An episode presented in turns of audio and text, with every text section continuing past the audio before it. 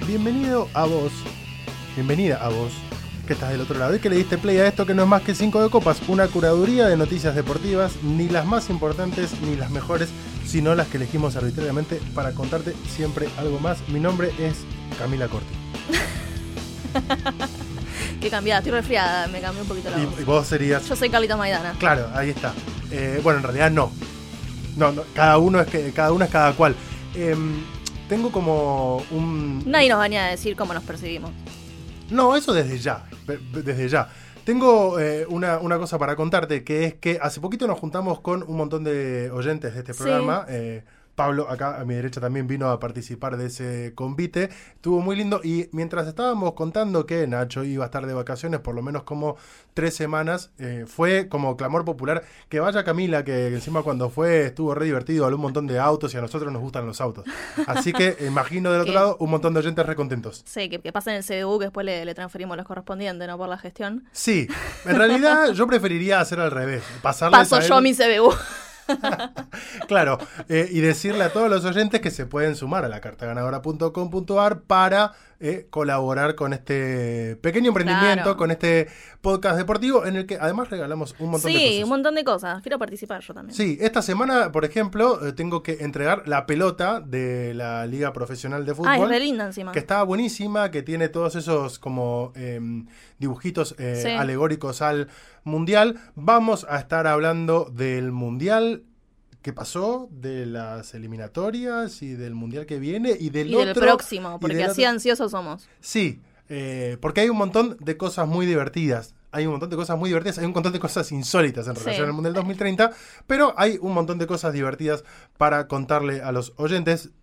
Esta no sé si es divertida o no. A ver, hay una primera buena noticia que tiene que ver con otro mundial, que es Sí. con el Mundial de Rugby que se está jugando en este momento, que es que los Pumas clasificaron a cuartos de final. Bien. Vencieron a Japón después de lo que fue el, el mal arranque, los tres triunfos consecutivos de la selección argentina de rugby, pero viene aparejada una mala noticia porque es que eh, se lesionó Pablo Matera, que podríamos Sí. decir que es una de las figuras de este seleccionado nacional. Un desgarro de grado 3 en el isquiotibial derecho. Esto fue durante el primer tiempo del triunfo 39-27 de los Pumas ante Japón. Y ahora se va a perder todo lo que queda del Mundial. Digo, es una buena noticia en primera instancia para la selección argentina haber ganado, haber ganado estos tres Claro, partidos pasar, de manera pasar de consecutiva. fase, sí. Pasar de fase, pero está perdiendo a uno de los jugadores más, más importantes en este caso, el equipo de Sí, Michael habrá que ver cómo lo reemplazan, porque creo que pueden llamar a alguien que esté por fuera de la lista eh, de los primeros convocados.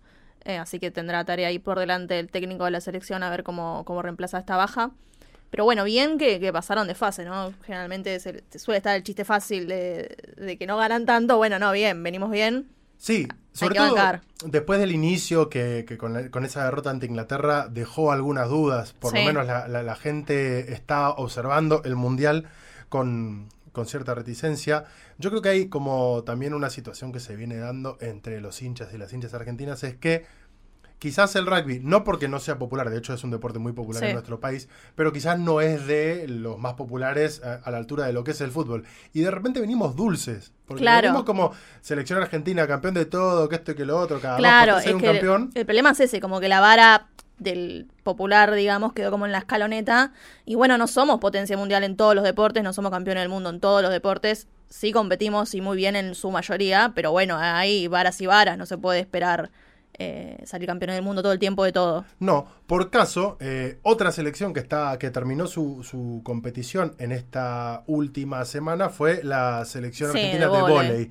que finalizaron el preolímpico en Santiago, terminaron Sí. su participación, no clasificaron todavía Todavía, a los. Juegos Olímpicos, pero la buena noticia es que todavía tienen la chance abierta de poder clasificar, porque como contábamos, este preolímpico da eh, pase directo Sí. por eh, posición, pero también suman puntos para el ranking para poder clasificar finalmente a lo que van a ser los Juegos Olímpicos eh, de París. La selección terminó tercera en el grupo C, en este caso con 13 unidades, pero todavía pueden sí, clasificar mediante el ranking que Argentina por ahora está eh, en la posición número 6, eh, la última actualización fue el 7 de octubre, eh, y todavía tiene chances de poder clasificar lo que van a ser los Juegos Olímpicos del año que viene. Polonia y Canadá fueron las dos selecciones Así que es, clasificaron por- a París 2024. Por poquito, ¿no? Clasificaban primero y segundo, quedó tercero, no, no está tan mal, se, se puede llegar a estimar que por una tabla general ahí, arañar un puestito. ¿A vos te gustan los Juegos Olímpicos? Me encanta. Sí. Sí, es como. Creo que es el último momento en que miro realmente programas deportivos. Espero que no me esté escuchando la persona que me deposita el sueldo. Claro, es el, el- el momento en el que prendes en serio el canal y dejas todo Viste, el día. 6 de la mañana pones el canal que todos sabemos y está un señor hablando de algo que no entendés, no importa, que corren, que saltan, pero bueno, mirás. Lo- lo- no importa. Así en loop. Sí, salto en garrocha, después viene el otro, tú- la bala, y no importa. ¿Cuál es tu eh, eh, disciplina más eh, la, divertida, la más divertida, la que más te gusta, tu preferida para ver? No, miro cualquier cosa, básicamente. Eh, me divierte así como lo bueno, gimnasia artística, todo eso como que es lindo a nivel visual, las chicas con las pelotas y, y haciendo ahí su, su destreza. Porque jamás en la vida sería capaz de colgarme de una barra, sacudir ahí en talco, no, eh, no nací para eso. Eh, así que nada, me divierte, me divierte mirarte todo. El- eh, creo que terminan siendo los Juegos Olímpicos una linda oportunidad también para ver un montón de deportes individuales que no estamos Claro. acostumbrados a ver. Eh, digo, los más, quizás más populares en estos lados de deportes individuales pueden llegar a ser boxeo, tenis, pero de Pero repente... eso lo ves durante el año. Claro. No pero ahora de, de golpe sos, eh, es una semana, un mes que sos especialista en sí, salto en garrocha, en tiro al blanco, y todos opinamos de todo. Sí, Como si supiéramos. ¿Cómo hay, cómo hay que hacerlo, no? Como, como dicta la constitución del país. Sí, poder mirar absolutamente todos los partidos, comentar, Y tuitear, jugar. sí, jugar, culpar a algunos deportistas, eh, felicitar a otros. Termina dándose también un montón de situaciones raras a raíz de los eh, Juegos eh, Olímpicos o otro tipo de competencias cuando vemos a deportistas que no estamos acostumbrados a ver, Sí. que también tienen a veces su costado negativo, lo que le pasó en su momento a Delfina Piñatelo, que Claro. recibió un montón de críticas al punto tal que la hizo dejar el deporte, Sí. dejar de competir. Ni hablar. Sí, también hablamos en chiste de que todos seguimos, miramos, pero la realidad es que son chicos que entre Juego Olímpico y Juego Olímpico se preparan, necesitan presupuesto. Muchas veces, en nuestro caso, nuestro país por ahí no tiene eh, una gran inversión. Eh, muchas veces se los ve haciendo colectas y demás para juntar plata para los viajes, para poder bancarse, porque es un trabajo de, de entrenar y entrenar todos los días horas que mientras tanto no pueden trabajar o trabajan paralelamente. O sea, no, no es chiste eh, ser un deportista olímpico, al menos en un país como Argentina, que quizás si no sos de la elite 1 o 2, no, el Estado mucho, mucho no te puede bancar. Además estamos viviendo como momentos bastante particulares. No, ni hablar, no, no hablemos de... no pregunten cuánto está el dólar, nada. No, porque aparte este programa que a diferencia de programas tradicionales de radio en el cual lo estás escuchando en vivo, esto siempre se graba los martes. Realmente estamos en condiciones de no poder predecir cuánto va a No, estar no. mañana en el momento en el que le estés dando play. Y capaz que vos le estás dando play a la mañana y ya no es el mismo valor que tiene a las 3 de la Ahora tarde. mismo tocas F5 y ya cambió. Sí, las recién- dudas. de hecho recién yo toqué F5, hice un ruido raro en la computadora, no lo voy a volver a hacer, pero porque sí hay una noticia que está bien, esta no es de las que queda viejas, porque si bien se dio hoy martes, es para hablar durante toda la semana. Eh, lo tenés a Eden Hazard, Sí, Sí. Lo, lo he visto. ¿lo has visto jugar? Sí. Anunció su retiro a los 32 años. Hay que saber decir basta en el momento adecuado, dijo el ex delantero del Real Madrid en un comunicado a través de Instagram. Eh, 16 años de carrera, más de 700 partidos. El futbolista belga llama la atención porque sete- 32 años Sí, es muy joven. para el fútbol actual, en el que las edades y las edades de retiro se han estirado todavía mucho más. Sí. En el fútbol argentino, por caso, tenemos jugando a Pepe San con 41 años, Sí. eh, a un montón de otros jugadores también de edad avanzada, eh, Barovero con 39 años en, en Banfield, que acaba de llegar hace, hace muy poco. eh, y llama la atención en jugadores que han tenido, sobre todo, eh, el nivel de estrellato de Eden Hazard. Sí, creo que quizás pasa por una cuestión más eh, o mental o de no querer bajar la vara, de no querer retirarse en un Sevilla B. Se quiere ir Como en un club grande, eh, porque creo que le, o sea, que le da, quizás, bueno, obviamente ahora no tenía fútbol, no tenía ritmo, no era titular ni en chiste, pero bueno, podría esperar un mercado de pases, irse a un equipo más chico, quizás. Sí. Eh, a ver, no es hacer Hazard, o sea, no. Por caso, no sé, Sergio Ramos, que ahora está en Claro, o sea, no, no es un cuatro de copas. Yo calculo que algún equipo lo iba a querer. Después de 16 años de carrera y más de 700 partidos jugados, decidí poner fin a mi carrera como futbolista profesional. Pude hacer realidad mi sueño, jugar y divertirme en los campos de Europa y el mundo. Añadió en este caso el ex capitán de la selección de Bélgica, que es de esa generación de jugadores belgas que siempre asomaron a que Sí. podían dar algo más y terminaban siendo un pife en los mundiales. Sí, siempre pasa lo mismo con Bélgica, no creo que cuando arrancan en grupos, eh, quizás arrasa, después uno dice, bueno, es de las... Ahora sí, Sí. se, se va a dar Y no. por lo menos un tercer puestito, y no. Y no. Y en De- un momento pinchan. De hecho, este último mundial fue uno de los eh, quizás más decepcionantes para Claro. la selección de Bélgica, eh, con malas actuaciones de, de Sí. Romelu Lukaku, agarrando un montón de goles. Digo, terminó. Medio escándalos ahí como en el vestuario, ¿no? Había muchas noticias. Sí, era- eran de hacer un poquito de, de- de lío entre los capitanes. En este caso, Sí. Hazard era uno bueno, de los capitanes. quizás el recambio generacional eh, también venga de la mano de eso, ¿no? De, de cambiar los personajes. Y por ahí le, le venga bien a, a Bélgica tener nuevos, referentes. Sí, yo creo que Hazard tuvo en este caso su mejor rendimiento en el Chelsea, porque cuando termina pasando al Real Madrid, donde tenía todas las luces puestas para Sí. ser la gran figura que por lo menos prometía ser, no terminó dando la talla. No. 76 partidos en 4 años en el Real Madrid, 7 goles y 12 asistencias para un jugador por el que Real Madrid pagó 100 millones de euros. Claro, siete goles es muy poco. Sí, es poquísimo. eh, por caso, eh, Enzo Fernández del, del seleccionado argentino, siendo mucho más joven y demás, Chelsea pagó 120 millones de euros en este caso y vos decís, a- a- al día de hoy, incluso no habiendo ganado nada, pareciera ser un fichaje mucho mejor que en el que su momento hizo el Real Madrid. Digo, solamente por poner una comparación de, de alguno de los tantos jugadores. Eh, jugó en el LOSC, jugó en el Chelsea y en el Real Madrid. También tuvo palabras de agradecimiento para la selección. Eh, mencionó a su familia, a sus amigos, a sus asesores y se terminó retirando este jugador que tiene esa mm, eh, cuestión que es medio particular y, y más o menos similar en varios jugadores europeos que son jugadores de una trayectoria no tan larga en tanto a clubes. Claro. Tan solo tres clubes y digamos en, sí, muchos años en cada uno. en la palestra el, el- el Chelsea y el Real Madrid, más allá del club de, de origen belga, no es como estamos acostumbrados quizás a los jugadores sudamericanos. Sí, que acá cada seis meses, dos años. un recorrido mucho mucho. más largo, incluso una vez que llegan a Europa, digo, a los Sí. europeos se les hace mucho más sencillo estar más tiempo en un club que eh, estar girando por eh, demasiados eh, clubes en este caso. Bueno, el retiro De Hazard. Eden Hazard con 32 años. Si se quiere venir acá a Avellaneda, yo lo Bueno, si tiene ganas de un- Sí, unos seis meses de despedida. ¿por qué no? Eh, hablando de mundiales, que hablábamos Ajá. también hace, hace un rato, hace no mucho, porque en realidad en términos de, de temporalidad tampoco fue hace un montón. Lo que pasa es que todo lo que pasó después fue demasiado y hace que nos quede muy lejos, pero hace muy poquito la selección española de fútbol Sí. fue campeona del mundo. Sí.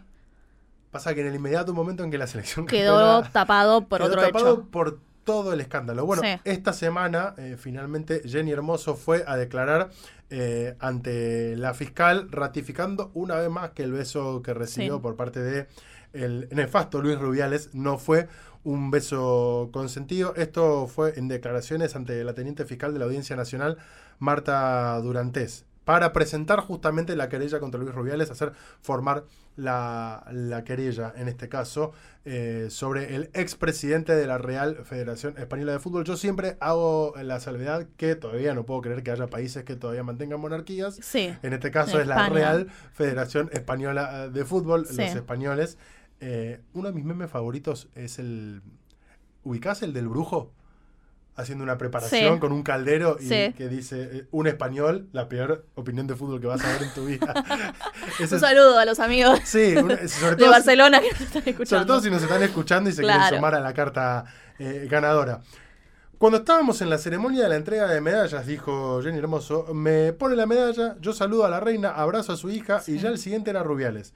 Yo le abrazo y lo primero que le digo al abrazarlo es que la hemos liado y pega un brinco sobre mí y me mantengo firme.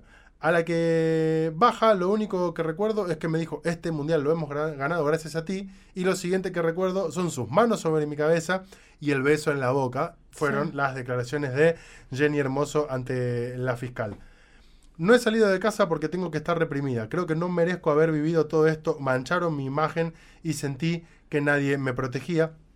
Agregó Jennifer eh, Hermoso, a la que en su momento un montón de periodistas también cuestionaron por su Total. falta de reacción. Sí, es que es lo primero. Lamentablemente en estos casos, en- bueno, esto lo, lo- fue televisado al mundo, pero hasta en lo más chiquito en sí es, ¿y por qué no dijiste que no? ¿Y por qué no gritaste? ¿Y por qué no te fuiste? O sea, siempre la, como la, el cuestionamiento y pedirle explicaciones a la víctima. Sí. Cuando Rubiales, más o menos que hubo que pedirle por favor que se retire porque no se quería ir, e incluso lo apoyaban un montón eh, de personas importantes, ¿no? Y como dice esta chica, que salió campeona del mundo, que tiene que andar escondida porque le da vergüenza salir a la calle o lo que dijeran, No tener menor que andar sea- explicando, ¿no? De, de por qué no reaccionó en una fracción de segundo que la descolocó, que el presidente de la federación le dé un beso que no habrán ni entendido qué pasó en ese momento. No, y no es menor que aparte que quien se, en este caso es la víctima y tenga que salir a dar las explicaciones sea una mujer, porque posiblemente si, si la víctima de cualquier tipo de estas situaciones es un hombre, no tiene que andar dando tantas Claro, explicaciones. sí, sí, sí, sí. Si a vos te roban el auto, no, no te nadie dice, ¿y por qué no lo estacionaste ahí? No sé. Sí, no, a- Eh, al contrario. Claro. ¿Capacidad de reacción? No, ni me lo esperaba. ¿Cómo lo iba a esperar en ese en una final de un mundial? Ni busqué ese momento, ni nada para que, ni hice nada para que se llevara a cabo ese acto. En ese momento estaba en shock por esa celebración, un hecho histórico que nos ha costado la vida conseguirlo. En ningún momento me podía esperar que pasara eso. Sí que, al igual que por la adrenalina, le abracé. Era una persona de confianza y nadie se esperaría eso por muy espontáneo que fuera. Yo ahí no tuve tiempo de reaccionar, fueron segundos y al instante me bajé de la tarima con mis compañeras. Lo primero que le dije a Alexia y a Irene es, oye, que me acaba de dar un beso Rubiales en la boca. Y Alexia me dijo, ¿qué dices? Yo, sí, sí, fue muy fuerte.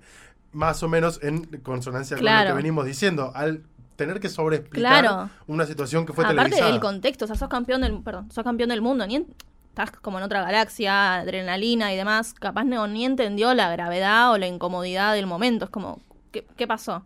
Y Volve- después lo procesás. Sí. Volvemos al vestuario. Hay un ambiente de celebración, hemos sido campeonas, no lo imaginábamos, y al final mi sensación en ese momento era de que no podía robar ningún protagonismo al hecho que había pasado porque era histórico. Claro. Teníamos que disfrutar de algo que nos había costado tanto conseguir. En ese momento intenté hacer tripas corazón y seguir disfrutando con mis compañeras. No quería arrepentirme de no disfrutar ese momento. Tenía claro lo que había pasado. Se lo transmití a mis compañeras justo al bajar. No había visto la imagen del beso hasta que me lo enseñaron en el vestuario.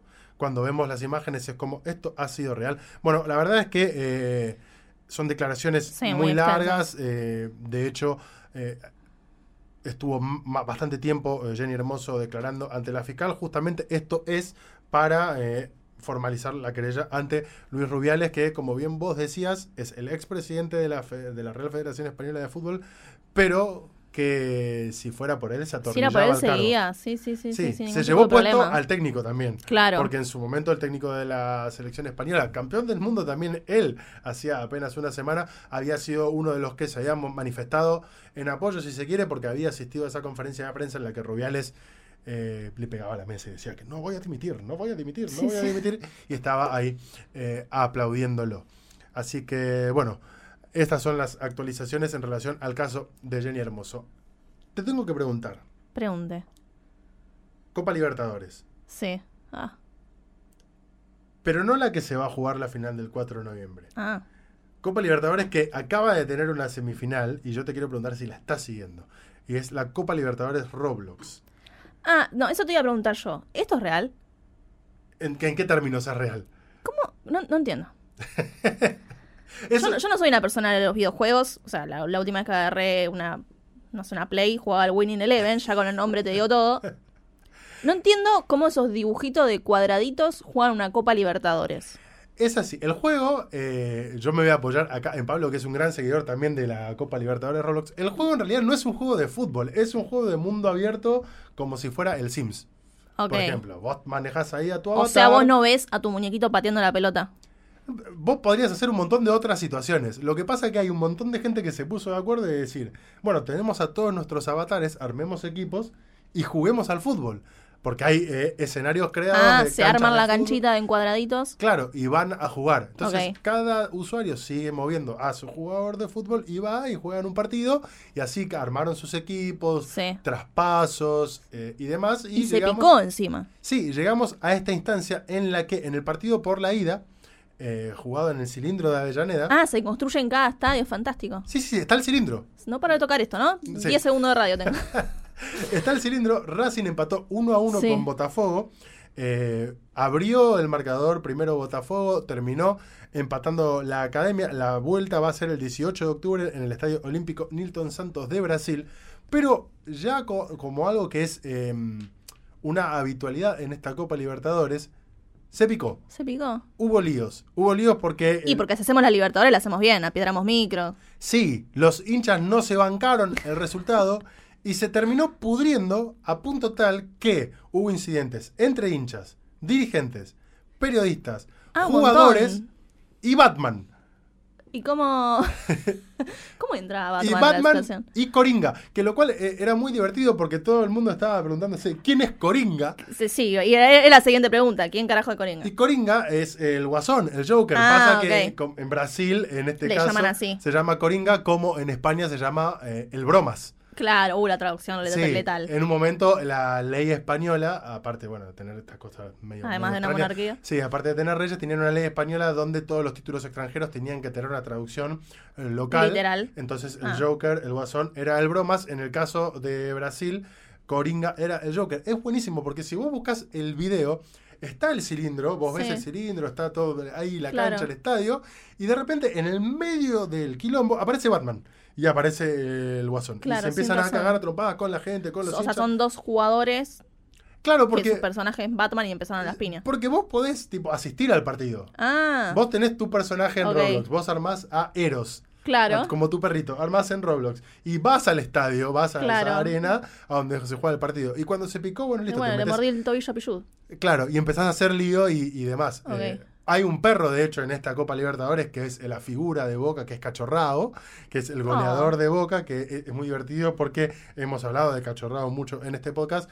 Eh, es un jugador de Boca con la cabeza de perrito y el tatuaje de lealtad. Lealtad. Sí, ah, lo amo. como el que tiene en este caso eh, Darío. Darío. Benedetto. Así que bueno, 18 de octubre en el Estadio Olímpico Nilton Santos de Brasil.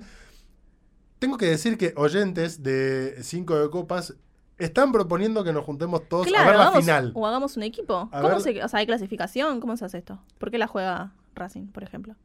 Porque fue ganando los demás partidos. Ah, ¿cómo llegó a jugarla? Claro. Decís, ah, no, no, no, hasta yo no llego hasta ah, ahí. Porque, Porque yo, podemos hacer un equipo 5 de copas.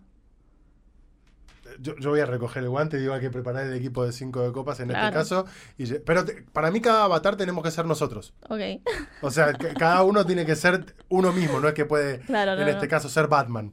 Ya quisiera yo ser Batman, igual, qué divertido. Pablo tiene una remera de Batman. Batman- Está, está Pablo. Sí, Pablo podría ser Batman. No, pero bueno, eh, yo digo, juntarnos todos a ver la final, porque la verdad es que eh, todo esto es culpa de Nacho. Culpa de Nacho Veroni, Nacho. que está. Ayer de lo vi viaje. a Nacho. Vamos a hacer un paréntesis. Paréntesis. Es muy divertido, porque estabas en Ezeiza Claro, yo estaba en Ezeiza, nunca jugadores. yéndome de vacaciones, ¿no? Siempre recibiendo o despidiendo a jugadores de fútbol que van y vienen. Sí, Venían chicos de la selección. Y de golpe alguien me toca el hombro y me dice, estás trabajando a dos manos, ¿no? No, no entendí nada, tardé como cinco segundos. Y digo, ¿quién? Y era Nachito, que se estaba yendo estaba de yendo de vacaciones. vacaciones. Mañana voy o el martes voy. Y me dice, toma, te lo regalo porque no me lo dejan subir. Un kilo. Un que- de- ojo. hay, hay- hay un montón de. Si vos decís, no me lo dejan subir. uy, aeropuerto, no le dejan subir un kilo de yerba. Pobre Nacho se quería llevar. No, no nos sponsorea a nadie, así que no vamos a dar marca. Qué, qué raro. Un paquete de yerba para el mate y no se la dejaron llevar. Yo cuando me fui de viaje. No sé si porque estaba abierto o qué, pero no. En, en esa temporada que pasé en el sudeste asiático, en Bangkok, yo me llevé eh, 12 kilos de yerba. No sé por qué. Me- Yo me llevé casi un, un entero. Dice que le preguntaron, ¿tenés mate? Dijo, el agua no, o sea, el termo vacío. Tengo yerba y se la retiraron. Así que vino muy amablemente a regalarme un kilo de yerba que le agradecemos porque Está carísima la yerba. Sí, sí, sí, sí. Sale como 10 dólares el paquete. Sí, sí, sí, está más caro que el dólar. Eh, así que le agradecemos a Nachito por la yerba. Retomando, Nacho es quien nos introdujo, eh, nos introdujo en el sí. mundo del Roblox. Él es el que está más en tema de cómo se está Ah. jugando, pero por culpa de él hemos visto algunos partidos. Y, Y, muy, cayeron en la trampa. es que es muy divertido, porque son parecen los muñequitos del Minecraft, pero y Claro. una pelota y están jugando. eh, muy divertido. Así que así las cosas, Racing y Botafogo empataron en el cilindro de Avellaneda, en este caso por la primera semifinal de la Copa Libertadores de Roblox. La otra semifinal de la Copa Libertadores Roblox la juega, en este caso, mientras yo estoy estirando, eh, Boca, que, Boca. Le, que eliminó a River en lo que fue eh, la llave anterior. Eh, ah, y ahí no se. Qué raro que no se picó un superclásico. no, no, se repicó a Cachorrao, lo secuestraron, lo, Ah, le- lo amenazaron con, con armas de fuego, lo atropelló el micro de River eh, y terminó metiendo el tanto definitivo eh, para pasar por penales de hecho, porque Boca, si pasa por penales. Claro. ah, por 1 a 0. Ah, es ah. verdad. Ah, pues si no era, era, era Boca. Sí, era.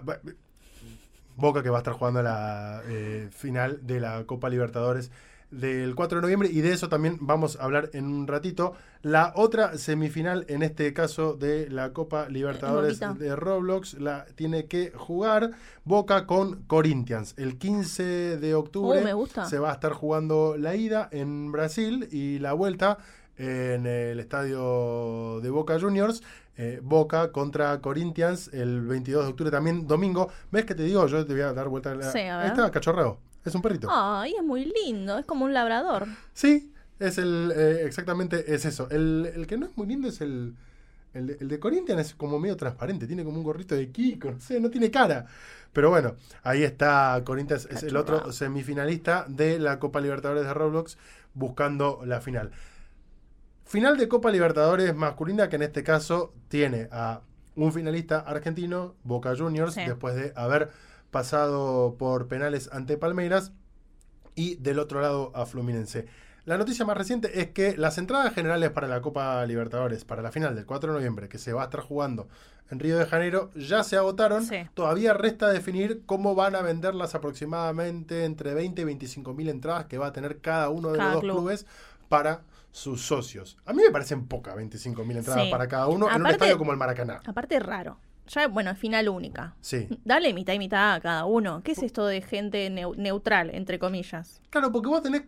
Cuaren- Ponele 40.000, 50.000 entradas para los dos equipos. El Maracaná tiene como para 80.000 personas y las otras 30.000 que son. Claro. Brasil, ponele que so- muy posiblemente sean brasileños. Sí. Y si muy posiblemente sean brasileños y están ahí en Río de Janeiro, sean del Fluminense. Por lo cual, Claro. Boca en este caso tendría hasta una desventaja. Igual hincha de Boca hay en todos lados. Así que No, obvio, aparte también quizás va gente, no sé, del Flamengo a hinchar por boca, porque es justo Fluminense, qué sé yo. sí.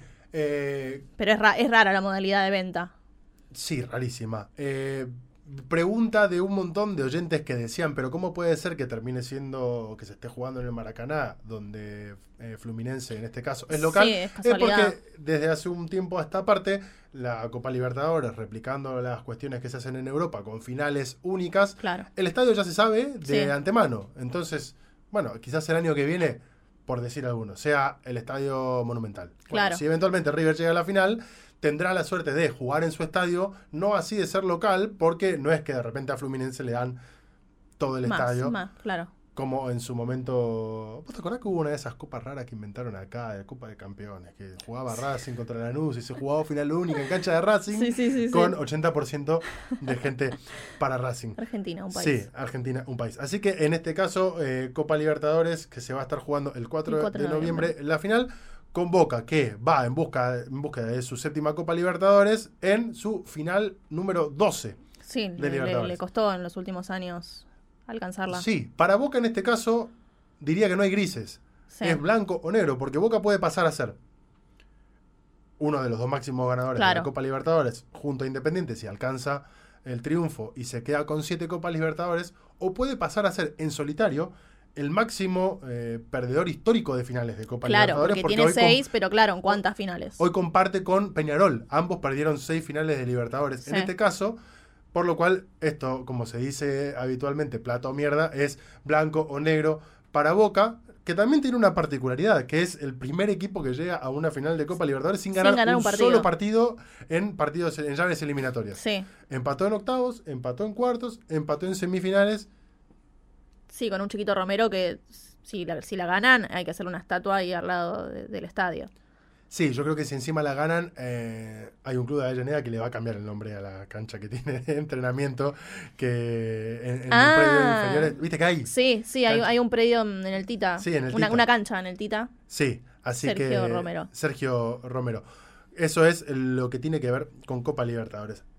Yo te conté que oyentes de 5 de Copas decían que tenían ganas de que vengas vos para hablar de automovilismo, justamente, porque sos la persona que más sabe del deporte motor. Por lo menos sos la persona que más sabe de automovilismo en, esta, Claro. en este cuarto, eso seguro. Eh, pero antes de hablar del campeonato que efectivamente ganó Max Verstappen, lo cual no es sorpresa La no noticia. para nadie. eh, me llamó muchísimo la atención un video que se hizo viral esta semana. Yo se lo mostraba a Pablo recién antes de arrancar, que es eh, el récord que acaba de, de marcar eh, Ah, McLaren. sí. Con la parada de boxes más rápida de la historia, un segundo, 80 un segundo, centésimas. 80, segun- ah, 80 centésimas de segundo. eh, la parada de McLaren en el Gran Premio de Qatar, que fue el fin de semana pasado. eh, que viene siendo uno de los puntos fuertes de McLaren. De las últimas paradas rápidas, en general, la mayoría eran de ellos o de Red Bull. Así que un buen trabajo de, de los mecánicos, que es, o sea, es una locura. Un, un segundo, no llega ni a dos, cambiar cuatro ruedas, levantar un auto y que salga de no atropella a nadie, que queden todas firmes porque ha pasado y que te las cambian rápido, pero el auto tiene que volver porque quedó un tornillito flojo, hablando mal y pronto, ¿no? Eh, o alguna cuestión similar. Y le sacó eh, el récord a Red Bull, que lo tenía de 2019 en Brasil, en el Gran Premio de Brasil, que era eh, un segundo, 82 milésimas. Así que la arrebató. Eh, y ojo con McLaren, porque tiene buenos pilotos. Aparentemente mejoraron también las cuestiones perdón, mecánicas. Eh, así que en Red Bull ya no, no caen también. Los amigos dijeron a, a tener cuidado con esto que no están siguiendo de atrás. Yo no sé si viste que en el momento en el que sale el, el auto, el auto de Lando. Sí, eh, de Lando Norris. eh, el mecánico del, del pit siguiente hace un gesto como el de. uf, Claro. Como cuando un, un jugador mete un lindo Sí, gol sí, sí, que hace así con la manito. Eh, porque es. Es que es realmente un trabajo, o sea, los, los mecánicos entrenan esto. eh, no sé si alguna vez vieron las pruebas que están hasta elongando, eh, porque es realmente un trabajo físico. Los que pesan las ruedas y la coordinación no es chiste. Y encima lograrlo en un segundo y 80 milésimas es una locura realmente. eh, es, es un chiste que siempre hago, pero que no es menor que. Lo más gracioso es que, es que estos- estas personas que están ahí, que son los que cambian la rueda, los que de repente están con el torno para sacar las, las tuercas, poner las nuevas, eh, no es que son mecánicos como los que puedes encontrar. Claro, no, no es el taller de acá de la No, esquina. son tipo ingenieros del MIT, que tienen el- Claro. el, el promedio más alto de la historia y terminan eh, trabajando y preparándose toda su vida para efectivamente que su Para rendir en una fracción en de segundo. Un segundo. O sea, Sí.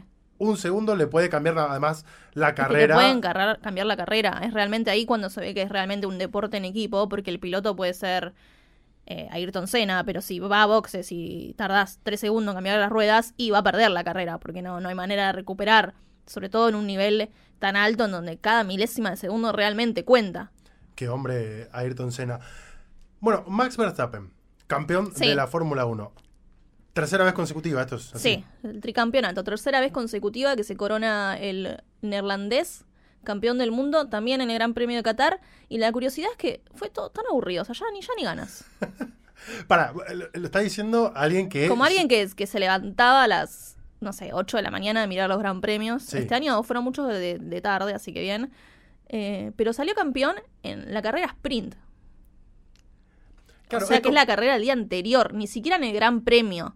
Es como salir campeón, no sé, en En fase de grupos, no sé. Salir campeón en la entrada en calor. Claro, la entrada en calor del Sí. día anterior, en el entrenamiento, salís campeón y después vas y jugás. Claro. Eh, qué aburrido. Rarísimo, muy aburrido. Sí, porque al fin de cuentas, ¿cuál es el, el- el atractivo de esta Fórmula 1 hoy para el que se asoma? No, es, es realmente ver al segundo. Porque no- Tiene un auto muy rápido.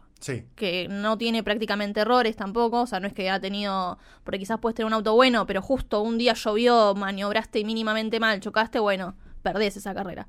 Pero acá no, eh, fue muy regular durante todo el año, le saca, pero a las cinco vueltas ya el tipo va primero, con cinco segundos de diferencia del resto y se terminó la carrera, o sea, la miramos para ver cómo chocan los de atrás. Así, o sea, es así, o a ver qué, qué, hace mal Ferrari que, que le arruina el día a Leclerc. Eh, es eso, es, es mirar al segundo. Realmente Max y, y Red Bull no tenían competencia este año. Así que necesitaba solamente tres puntos que con el sprint ni siquiera ganó. O sea, salió segundo y le sirvió igual. Eh, así que salió campeón eh, el día anterior. Obviamente se corrió la carrera, la ganó, pero se caía de Maduro de No que fin de cuentas iba a salir campeón. Sí. El tema era ya saber en qué momento. Eh, vos recién lo nombrabas a, a Ayrton Senna con este campeonato que ganó Max Verstappen e igualó un récord que es justamente de Senna, de Piquet, de Niki Lauda, de Jackie Stewart y de Jack Brabham, que es justamente tres, tres. eh, eh, campeonatos consecutivos. Eh, en este caso, los máximos ganadores de todos los tiempos son Michael Schumacher y Sí. Lewis Hamilton con siete Con siete. títulos de Fórmula 1, seguidos por el argentino, momento mi país, Juan Manuel Fangio mira. con 5, el francés Alan Prost y el alemán Sebastián Vettel. Lo de Fangio se termina poniendo en este caso y, y- y destacando porque haciendo el, el conteo de los nombres de los más ganadores, la gran mayoría son de esta época. Claro. Justamente por eso todavía sigue prevaleciendo y, y siendo tan importante eh, los títulos obtenidos eh, por Juan Manuel Fangio en Sí, una forma aparte uno, es completamente diferente. diferente y es un sudamericano, no deja también de llamar un poco la atención. Por eso hoy en día, sobre todo por un país como Argentina, y volvemos siempre un poco a lo mismo, ¿no? A nivel económico, que ya vamos a hablar más adelante de otro candidato que vaya a llegar a futuro a, a esa categoría, es muy difícil solventar un piloto sudamericano. El costo que lleva hoy tener un auto en la Fórmula 1 con los sponsors que necesitas y, bueno, ni hablar lo que salen la- las cuestiones mecánicas. Decías vos justamente, eh, adelantando un poquito de lo que va a, a suceder, eh, quizás en uno, dos, tres años, quizás antes, quizás después, ¿puede haber un argentino en Fórmula 1? Sí, es lo que se espera, ¿no? Hace años que estamos ahí cruzando los, los deditos, van camino a camino. Perdón, tengo como una gripe, pero acá en Buenos Aires es un día 43 grados, un día 8. se me va un poquito la voz. Eh, Franco Colapinto, es de quien estamos hablando, es un jovencito de Bahía Blanca, tiene más o menos 20 años, no supera esa edad. Viene de a poco corriendo, se fue muy chico a Europa, a los 14 ya estaba en Europa empezando a correr las categorías menores de allá.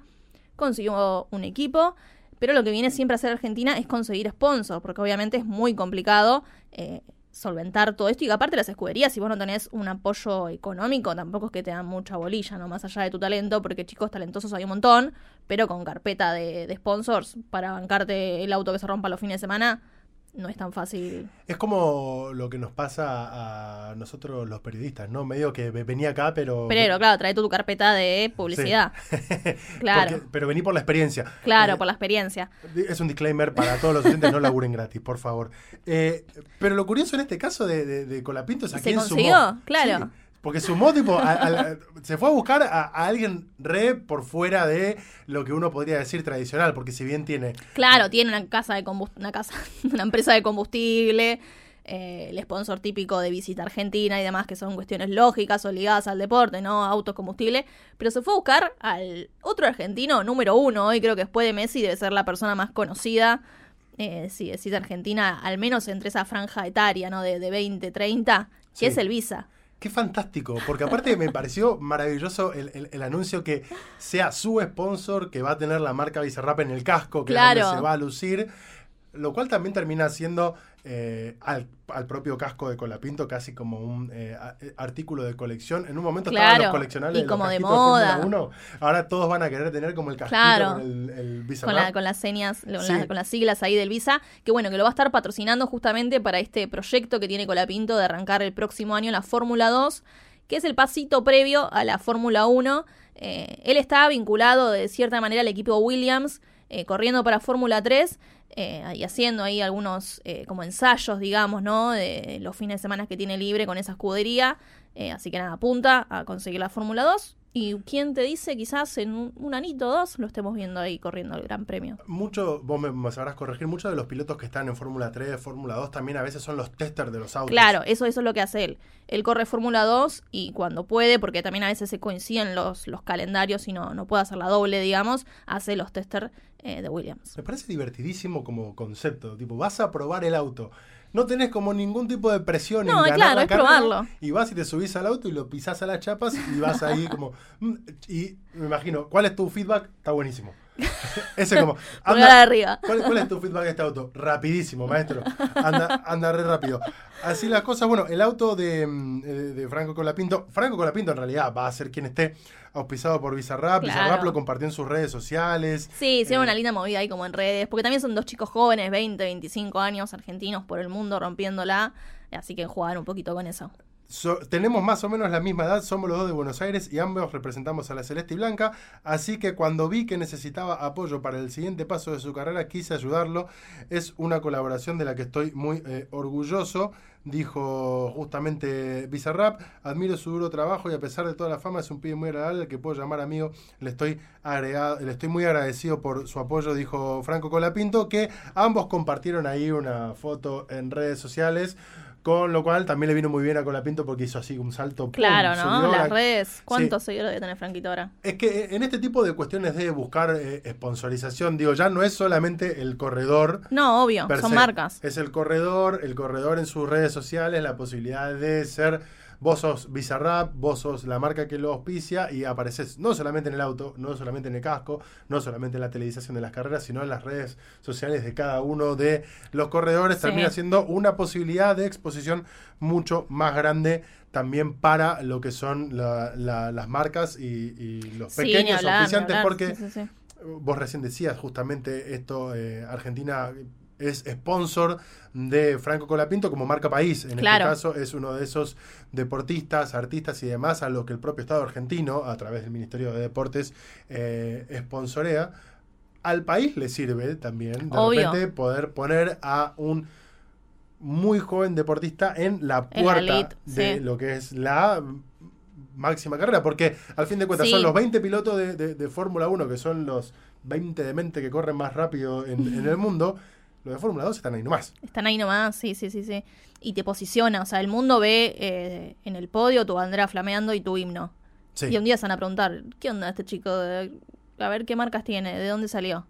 Y yo creo que para la Argentina, en este caso, y para todas las personas a las que les gusta el automovilismo, va a ser un incentivo el hecho de verlo a Colapinto en Fórmula 2, de empezar a ver también otra categoría. Claro. Porque siempre la Fórmula 1 es como la más vista. Ahora de repente Sí. le van a prestar bastante más atención. a la Bueno, como pasó 2. con, con Canapino, que se fue ahí a, a Estados Unidos eh, una, una temporada, eh, eso, todo eso motiva a, a hacer girar un poco el público y también las posibilidades, ¿no? Que quizás no es tan imposible, sí cuesta y mucho, pero bueno, con un poquito de, entusiasmo y suerte y ganas, se Eh, puede seguir posicionando. Carapino era el que corría en IndyCar, ¿no? El IndyCar. IndyCar que es una demencia total porque es un óvalo corriendo. Sí, sí, sí. Es tipo NASCAR. Bueno, él decía que era muy difícil porque, obviamente, como es, Para mí es es como un no óvalo, eh, claro, está muy, muy corto el el límite entre frenar, pegártela y seguir vivo. Entonces era como una tensión que eh, no es como en la carrera, no sé, de TC, que bueno, derrapaste, te vas al pastito y te frenó y no pasa nada. Esto era como, era muy difícil manejar el auto al límite y veloz, porque la, velocidad que alcanzan es una locura. Entonces, eh, nada, siempre cuenta que, que le costó un poquito eh, acostumbrarse, pero le fue bastante bien. Sí. La carta ganadora.com.ar es eh, nuestro club de suscriptores. Como te contaba, este Sí. mes regalamos la pelota, pero eh, eh, por supuesto de acá hasta fin de año seguimos teniendo camisetas que nos manda la gente de Adidas de Boca y de River. También tenemos las actuales de Boca y de River, Sí. que eso va a ser posiblemente entregado sí, en un sorteo ya más cerca de fin de esta primera temporada, por lo menos de 5 de copas. Tenemos también eh, los Funcos de la escaloneta. Sí. Acá hay uno. Acá lo vi. Sí, pero está el de el. Bocha, que bueno, también salió campeón del mundo con la selección argentina, Claro. así que bienvenido sea de la gente de Excelsior. Y siempre hay algún que otro regalo, algún libro, alguna otra otra cuestión. Veremos si eh, Nacho Meroni, que en este momento Claro, está en Norteamérica, un llavero, algo. replica lo que hemos hecho y así como a mí me tocó traer algunas cositas de las Europas, se trae alguna cosa. Sé que va a haber partidos de eh, preseason de la NBA, así que por qué no algún Ah. mechoncito de pelo de Jimmy Butler que tiene Una botellita de agua la subastamos. Sí. Sí, porque aparte encima si Claro. algo tipo licencia NBA en este momento sale carísimo. Pero siempre en Cinco de Copas, cuando llegamos sobre el cierre eh, del programa, más allá de las noticias coyunturales, tomamos como referencia algún evento del fin de semana. Y si bien este técnicamente no es del Claro. último fin de semana, sí pasó después de que grabamos el último episodio. Y es el anuncio. No, no sé cómo, por dónde titular. Ra- El claro, anuncio del sí, Mundial sí, sí. 2030 que con bombos y platillos Claro, hay dos Conmebol- caras. Conmebol quiso vender quiso vender una derrota Hizo, una, como hizo triunfo. una gran clase de comunicación. Mis felicitaciones al encargado que dijo, habla antes del comunicado, vendé la fiesta. Sí. Voy a hacer un paralelismo. Eh, nosotros con eh, grupo de amigos de periodistas, hincha independiente, también eh, Hernán Panesi, Diego Mancusi, Diego Perry, eh, en un momento jugamos eh, partidos entre eh, periodistas Fútbol Sí. 5. Fuimos a jugar contra periodistas de Racing que tuvieron la muy mala fe de venir. Yo estoy hablando de esto hace como 5 años. Yo era el más joven del equipo, tenía 30 años. Dieguito Perry en ese momento tenía 51. Los muchachos de Racing eligieron venir con dos chicos de 18 años recién No. egresados de TEA. Con lo cual, imagínate que a Claro, los 5 minutos, a los necesitaba. cinco minutos de partido no había forma de frenarlo. Por supuesto, fue derrota, pero apenas terminó el partido, yo le dije a los chicos, vamos rápido, saquémonos una foto, subámosla a las redes sociales y digamos que ganamos. Claro, es que Ganamos. es por ahí. Después, bueno, habrá tiempo de mentirlo, pero... Más o menos eso es lo que hizo Alejandro Domínguez, la Conmebol, Claro. AFA, la Asociación Paraguaya de Fútbol y la Asociación Uruguaya de Fútbol, porque Argentina con eh, la eh, que, mm, sociedad conjunta entre Chile, Argentina, Uruguay y Paraguay eh, estaba candidateándose para organizar el Mundial 2030. Recordemos siempre que los mundiales, las sedes se terminan definiendo eh, con dos mundiales de anticipación. En este caso estamos definiendo 2030, seguramente después Sí. de que termine eh, México, Que la fecha Unidos era para definirse en 2024 en realidad esa candidatura, perdón, pero bueno, se, se aceleran las cosas. Sí, estaban ansiosos Claro. los muchachos. Porque para mí, y esto es, tip, hablemos sin saber, pero no, en realidad hay un montón de información Sí. que por lo menos te hace prever. En FIFA no había ni la más mínima chance de que Conmebol se quede con la organización del Mundial. Entonces, lo primero que pudieron negociar, bueno, listo, dame el partido inaugural. Que no, no- no es que hablemos nosotros en desmedro de, de Argentina, para pasar en claro, el Mundial 2030 se va a estar jugando en España, Portugal y Marruecos. Sí. Pero los tres partidos inaugurales de Argentina, Uruguay y Paraguay se van a jugar en Sudamérica con la excusa de que se cumple el centenario del primer mundial. Con lo cual yo paso a decir lo siguiente, y que por eso digo, no es en desmedro de Argentina. Pero si fuera el centenario del primer mundial, con el centenario en Uruguay alcanzaba y sobraba. nos, nos porque- invitaron. porque el, mundial se jugó ahí. Sí. Bueno, ponele que la segunda excusa es Argentina y Uruguay fueron los dos finalistas. Claro. Entonces, démosle un partido de local también Sí. a la selección argentina, que aparte ahora es el actual campeón del mundo, qué sé yo, bla. Paraguay es porque es la Que- sede de la Conmebol. Sí, sí, sí. Y bueno, Y ju- rico, qué sé y yo. justo se da en que el presidente de la Conmebol es Alejandro Domínguez, paraguayo. Que justo se está construyendo un estadio. Sí. Se, com- se come rico, la sopa paraguaya es muy rico, el chipaguazú es muy Sí. rico también. Lo comemos en hace calor. Sí. Pero medio que no, ya no tiene mucho que ver. No, y Paraguay. para Chile no encontraron excusa y lo limpiaron. Chile no había lugar. Claro, dijeron Entonces, no. ahí empiezan a surgir las noticias que se fueron dando en toda esta semana. La Asociación eh, Profesional de Fútbol de Chile eh, viajó esta semana. De hecho, están yendo en este momento a Europa porque el presidente de la Federación Chilena se va a reunir cara a cara con Gianni Infantino para decirle, escúchame maestro, nos cagaron. Lo cual, Bueno. ah, no te regalé, maestro. ¿Qué te, qué te va a decir Infantino a esta altura? tampoco era que la rompían todos los mundiales, como para que decir. Hace Se olvidaron de invitar a Mira, Alemania, dos- ¿no? claro, hace dos mundiales no va a Chile. Claro. En primer lugar. Segundo, Francia.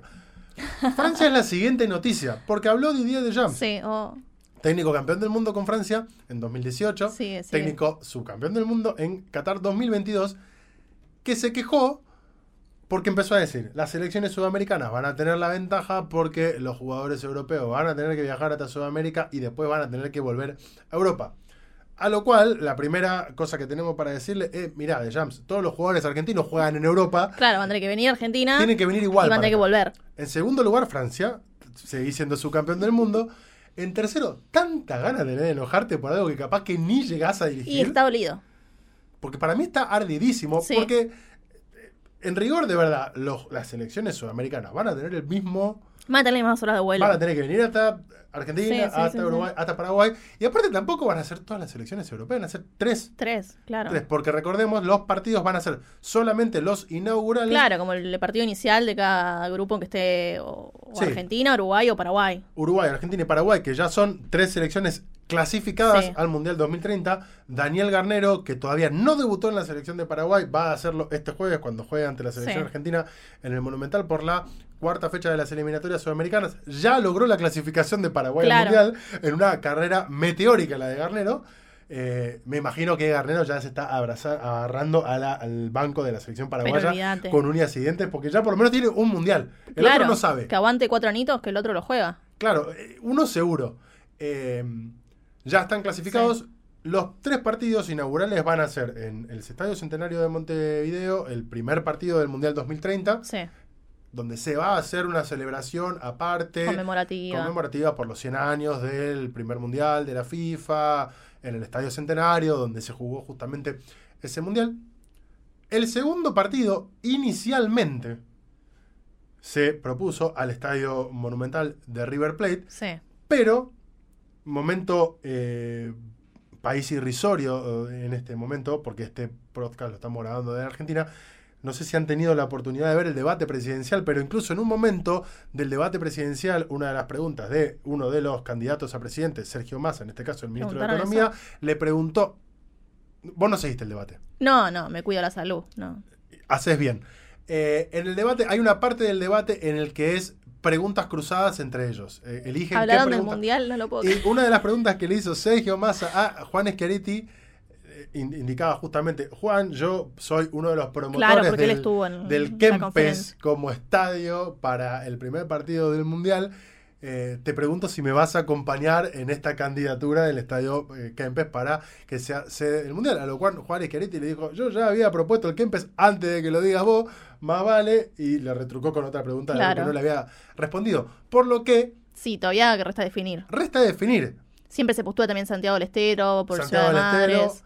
Independiente, al fin de cuentas, tenía su postulación, Claro, junto, Con era el municipio de Avellaneda. Avellaneda, sí. Pero no es cierto que era el municipio de Avellaneda, el único estadio puesto en obras, refacciones Sí. y demás. Era el Independiente, por lo cual yo creo que, aunque con casi que nulas chances, un poquito la van a querer sostener ahí, che, bueno, nosotros también estamos, Sí. pero lo cierto es que si todavía no está la candidatura definida, van a querer estar ahí todos dando vuelta.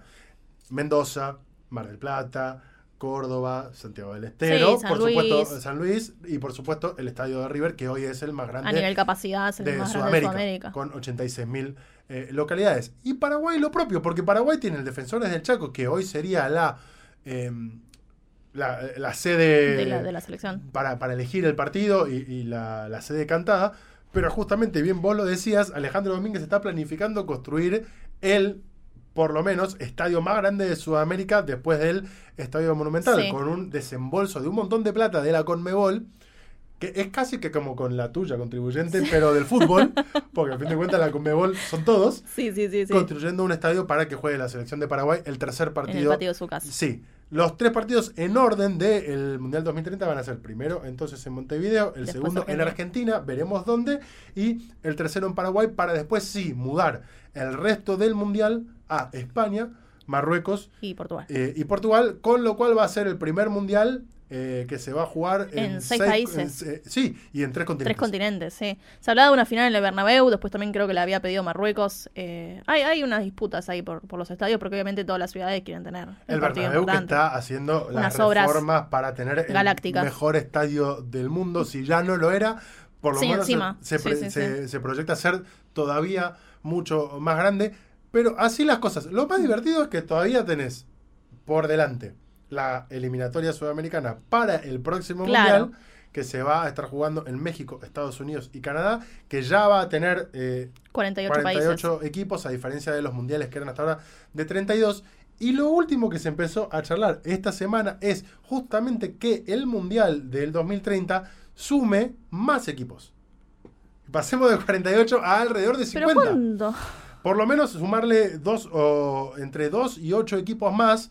¿Pero quién? No, no- no sé. O sea, de repente el mundial va a empezar a ser basta. a ver quién se queda afuera más quién clasifica. Es Ya son como 104 partidos en, no sé, en 30 días. Se ¿Por van a morir los periodistas deportivos. Bueno, los, los, los, los jugadores, los- Ta- no llegamos. Que, tampoco que les periodistas laburamos mucho, ¿no? Eh, pero lo, 5 de la mañana, no 3 de la mañana, el ¿qué hora juegan? 2030 va a ser muy divertido porque Argentina, eh, digo, con Mebol ya tiene siete plazas eh, eh, para Sí. el próximo mundial. La del 30 ya 3 le iban a descartar por los tres clasificados. Claro, y de repente va a terminar siendo Y como, bueno, no quedan tantos países tampoco, o sea, No. vamos todos, vamos todos juntos o menos Chile. claro, uno que se queda afuera y a ver si, si, si pasa o no. Chile ya por lo menos no está. Ya bien, muy bien no, no, no va la relación. Sí, yo imagino que para, no sé, para ese momento los eh, hijos de Arturo Vidal ya van a estar despiertos. Claro, pobre nene. Pobres nenes. Pero bueno, en el interín, como bien decíamos, esta semana la selección argentina va a estar jugando el jueves Sí, ante Paraguay, Paraguay. en el debut de Garnero. Eh, vos estuviste recibiendo a varios de los jugadores. Sí. Una selección argentina que tiene la ausencia de Juan Foyt, Dybala, de Pablo Dybala, que a Ah, fin de cuentas sí. no es eh, no es rotura de ligamentos, es apenas un estiramiento del, del ligamento. sí, Ángel Di María, Ángel Correa y uno más nos está faltando.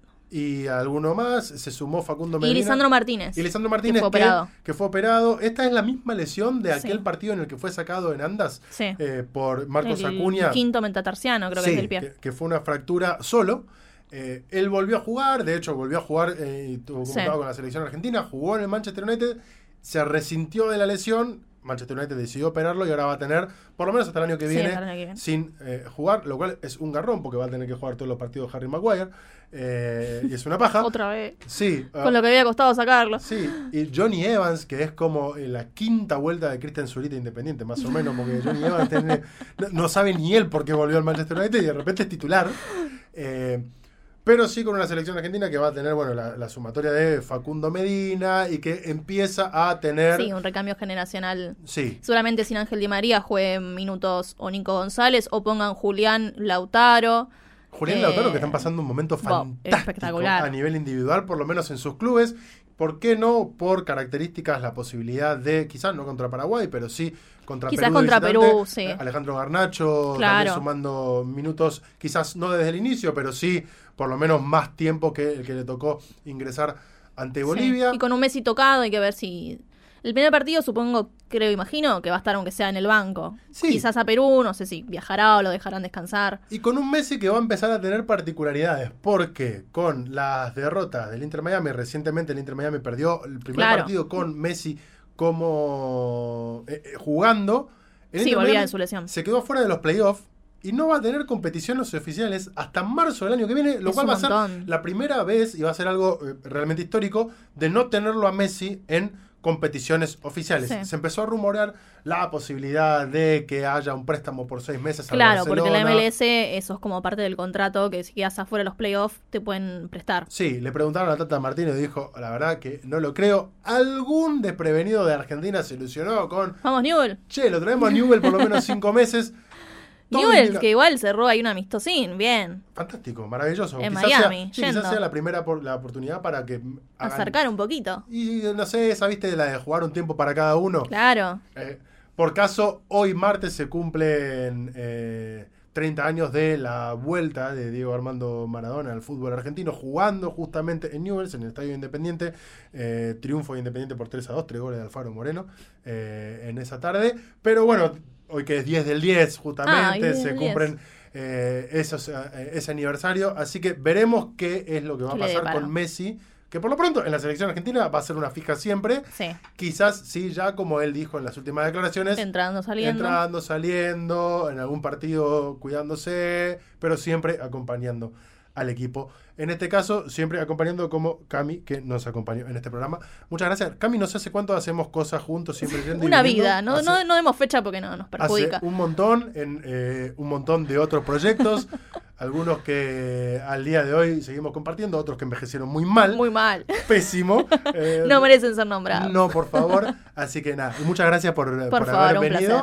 Eh, gracias Pablo, gracias a la gente de Tres Agujas, a la gente de Posta, a Nacho Ugarteche y a todos los oyentes que están del otro lado. Yo los invito a arroba Cami Corti, en alguno tenés una I de más, no sé, No, busquen un punto. Cami.corti en Instagram.